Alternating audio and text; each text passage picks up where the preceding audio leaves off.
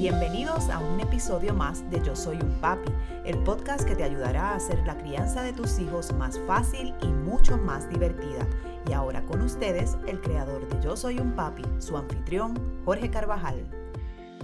Muchos saludos y bienvenidos a otro episodio de Yo Soy un Papi, el podcast, otra semana más, llevándoles información a ustedes, padres y madres que nos escuchan, para ayudarlos con herramientas en esa encomiable pero gratificante labor que se llama la crianza de sus hijos y sobre todo, ¿verdad? Buscando fortalecer la conexión, la relación y la comunicación con sus niños y el bienestar de ellos y del de su familia.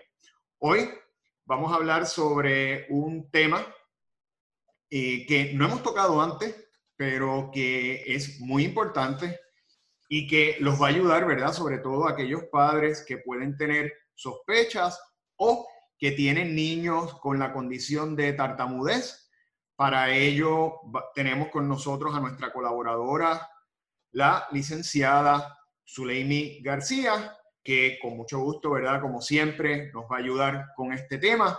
Y esto es un tema bien relevante porque no sé si ustedes saben, pero uno de los candidatos a la presidencia de los Estados Unidos, ¿verdad? Joe Biden es tartamudo. Y de hecho, una de las cosas, ¿verdad?, que, se ha comentado eh, durante la campaña es que en algunas ocasiones han hecho burlas de él.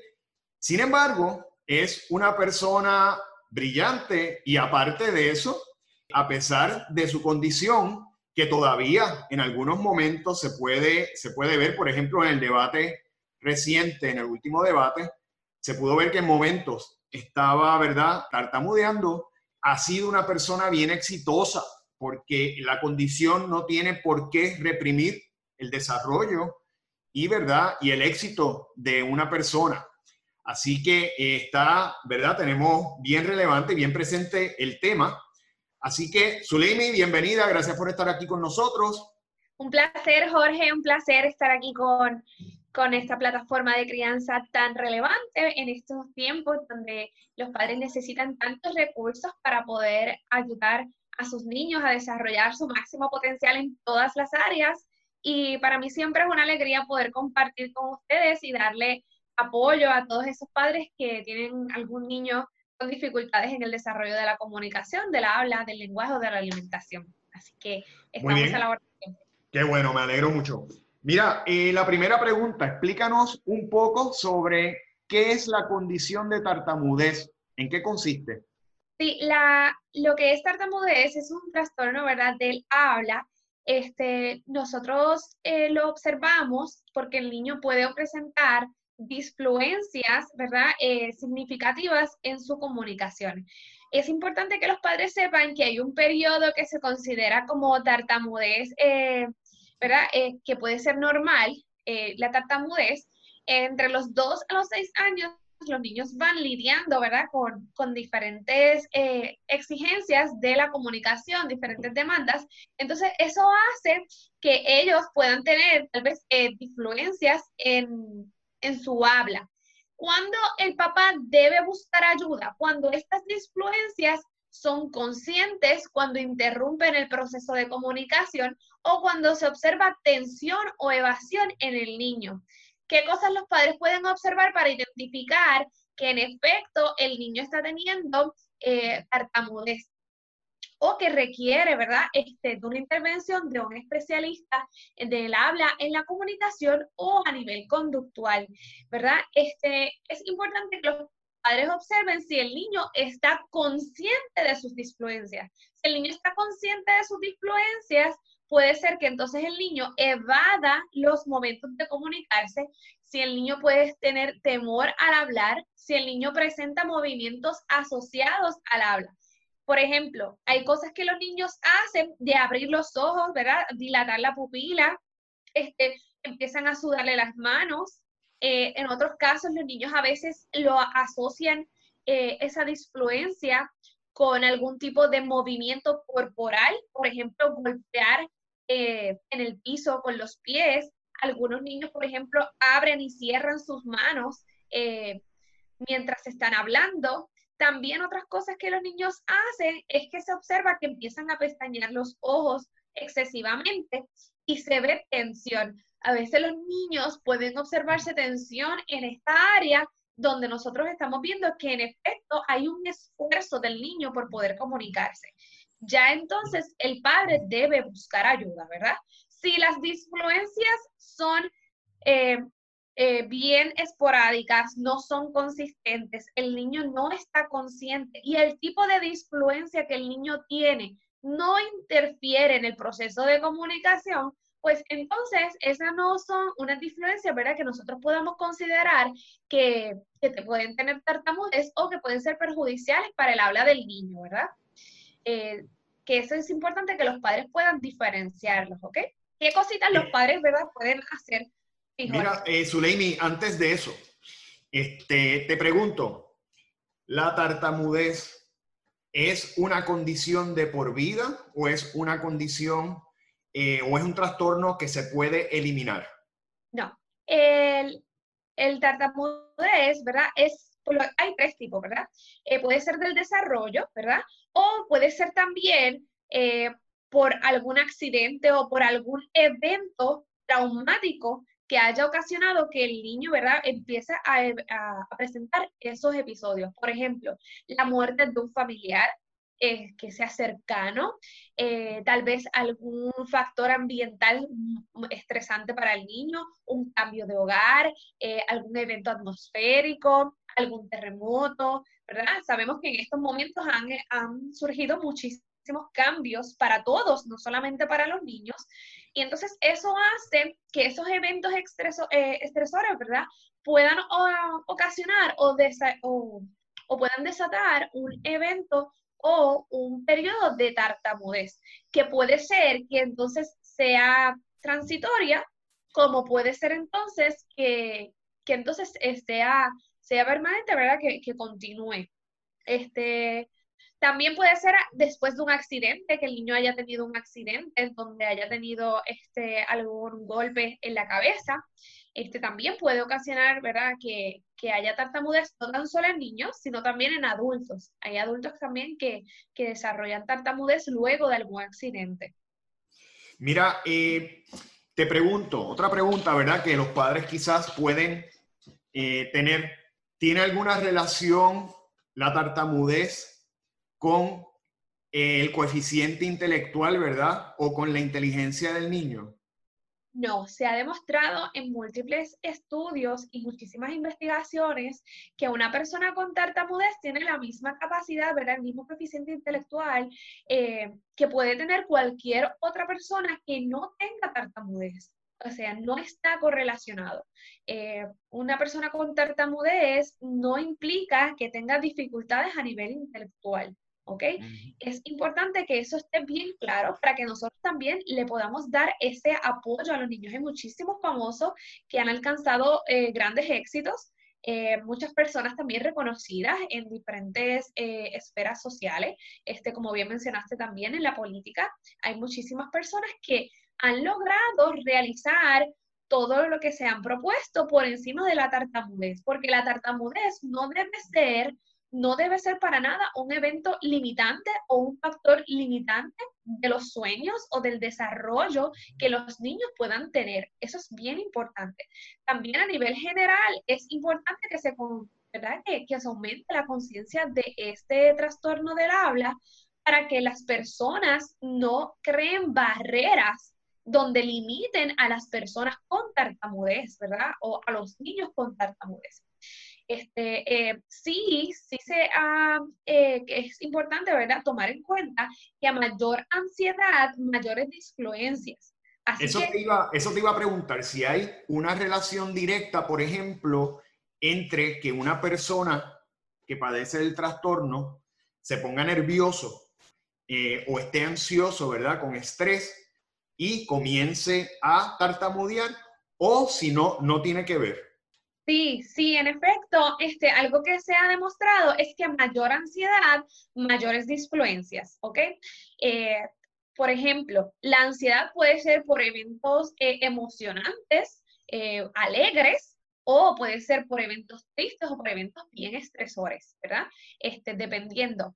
Si la persona está bien ansiosa, a mayor ansiedad, ¿verdad? Mayores disfluencias y por eso es importante que una de las cosas que nosotros trabajamos en el programa que tenemos para niños con tartamudez, tenemos también jóvenes con tartamudez, nosotros lo que hacemos es además de tratar de ayudarlo, ¿verdad? Ayudarlos en el proceso de mantener el ritmo de habla, es también poder controlar la respiración. Utilizamos también este, técnicas para ayudar entonces en lo que es la ambientalización, eh, la aromaterapia, utilizamos mucho lo que es la banda, ayuda también a calmar.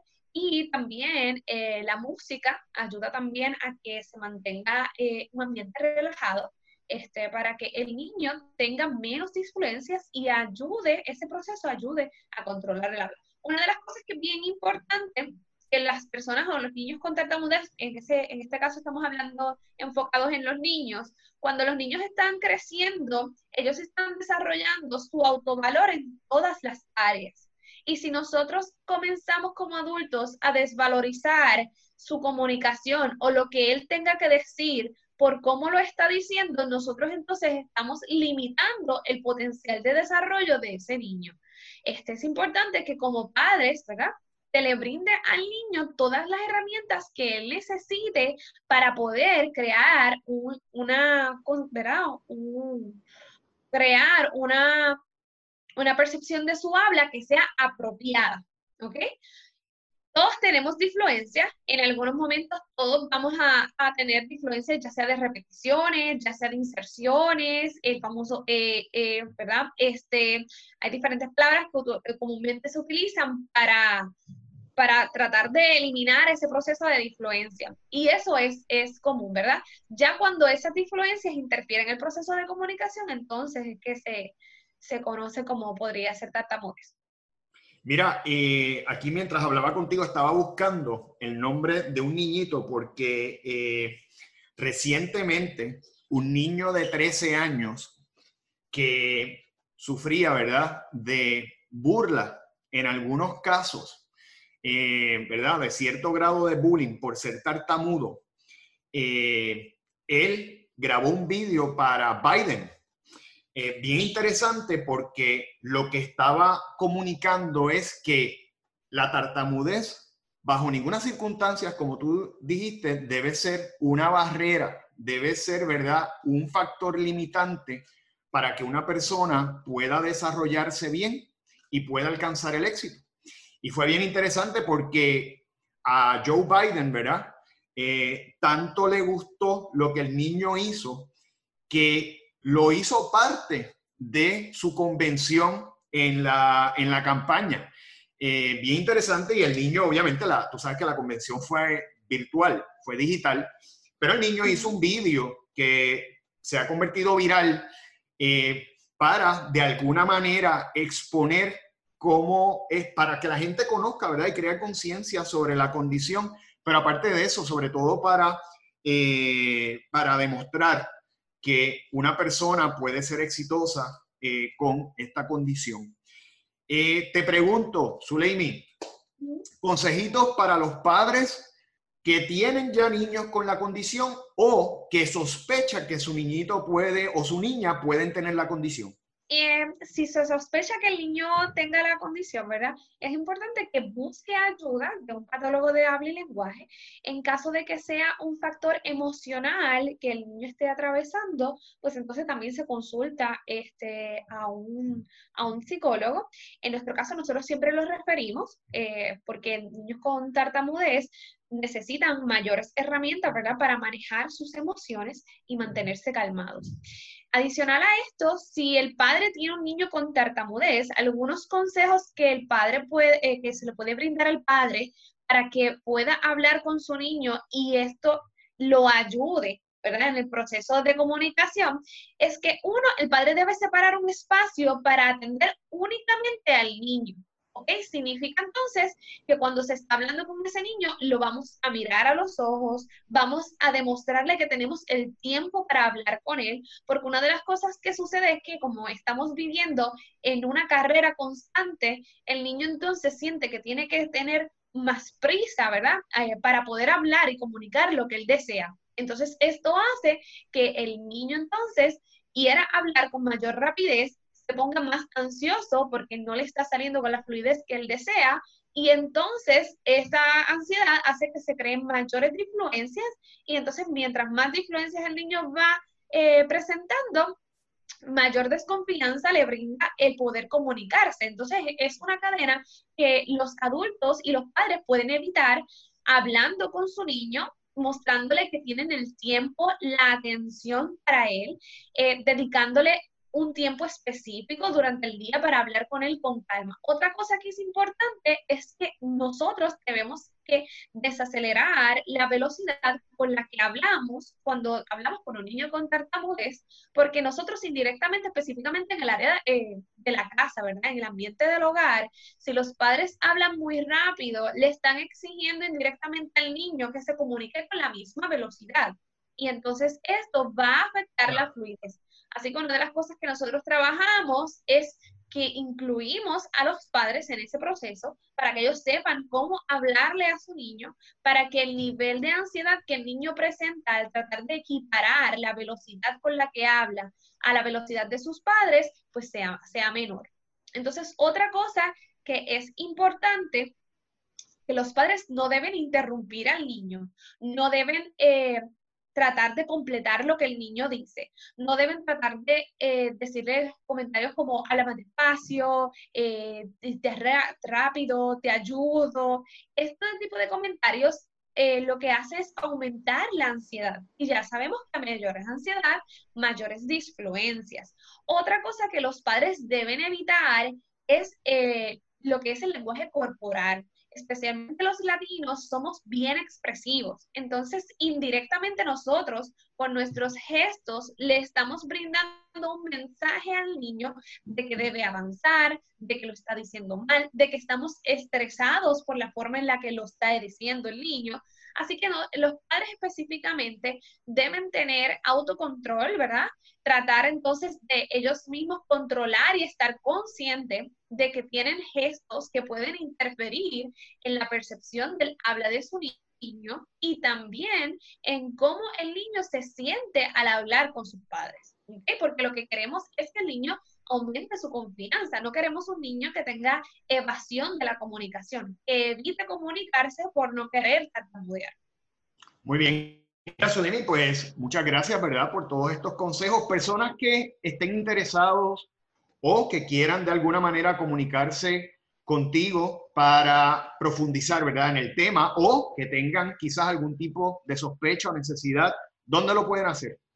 Claro que sí, se pueden comunicar con nosotros al 787-944-3333 o escribirnos vía correo electrónico a info.creseri.com.